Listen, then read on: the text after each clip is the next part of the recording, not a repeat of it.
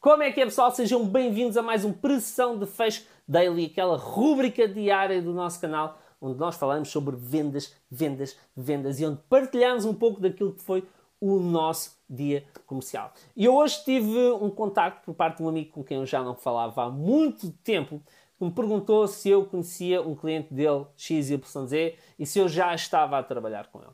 Eu disse que não, ele disse, ok, então se o meu cliente estiver interessado em comprar o vosso produto ou serviço, eu falo contigo. Eu disse, está tudo bem, quando tu quiseres.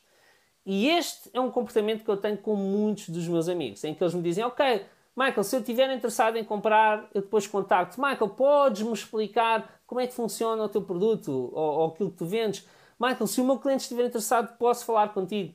E eu, pura e simplesmente, não faço qualquer iniciativa, não tomo qualquer iniciativa proativa para fazer aquela venda, seja aos meus amigos, seja aos clientes dos meus amigos. Porquê?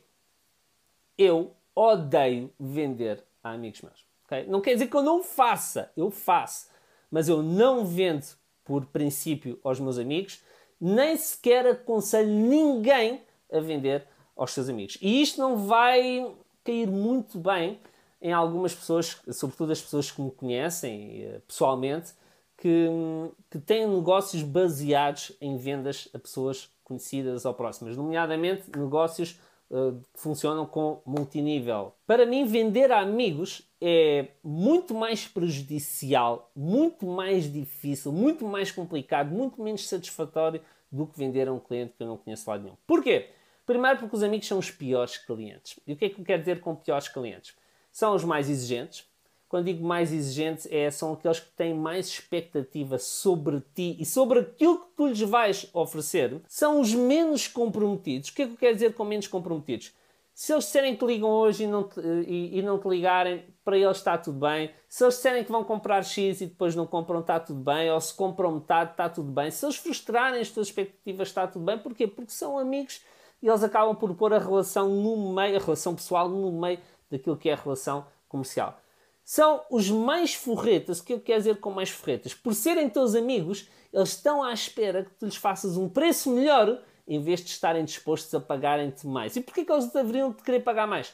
Porque são teus amigos. Porque eles sabem que o teu negócio vai, ou que os resultados que tu vais ter no teu negócio, vão influenciar diretamente os resultados que tu vais ter na tua vida pessoal. Eles sabem que quanto, quanto mais desconto deres, quanto menos cobrares menos dinheiro tu vais levar para casa. Mas mesmo assim, são os primeiros a pedirem-te descontos ou borlas. Eu odeio amigos que pedem borlas. Deixa-me ir à tua formação. Ok, formação é X. Ah, eu pensava que, que não era preciso, ia só visitar, deixa-me só ir um dia. Também, se quiseres um, ir um dia, pagas metade. Ah, então depois eu falo contigo.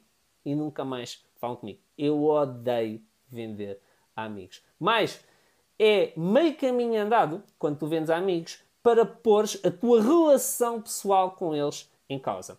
Eu não tenho nada contra nem a favor de, de, negócios que funcionam num modelo multinível, ok? Pelo contrário, já trabalhei nesse modelo de negócio e dei-me muito bem. Mas por ser um negócio assente em relacionamentos pessoais e não profissionais, eu percebi que pus muitas relações em causa e, e esta foi a parte mais triste para mim, acabei por me desiludir com algumas pessoas que eu considerava próximas. Acabei por ter grandes surpresas com pessoas que, embora eu tivesse algum contacto com elas, eh, não tinha nenhuma relação pessoal próxima e acabei por ter grandes desilusões com pessoas que eu achava que, que iam ser mais, vamos dizer, mais compreensíveis, mais acessíveis, que iam facilitar mais ou que, iam, ou que iam estar mais dispostas a ajudar-me uh, naquilo que era o meu desempenho profissional e na realidade não estavam e nem tinham que estar. Mas aquela mágoa, aquele rancorzito, acaba sempre por ficar ali.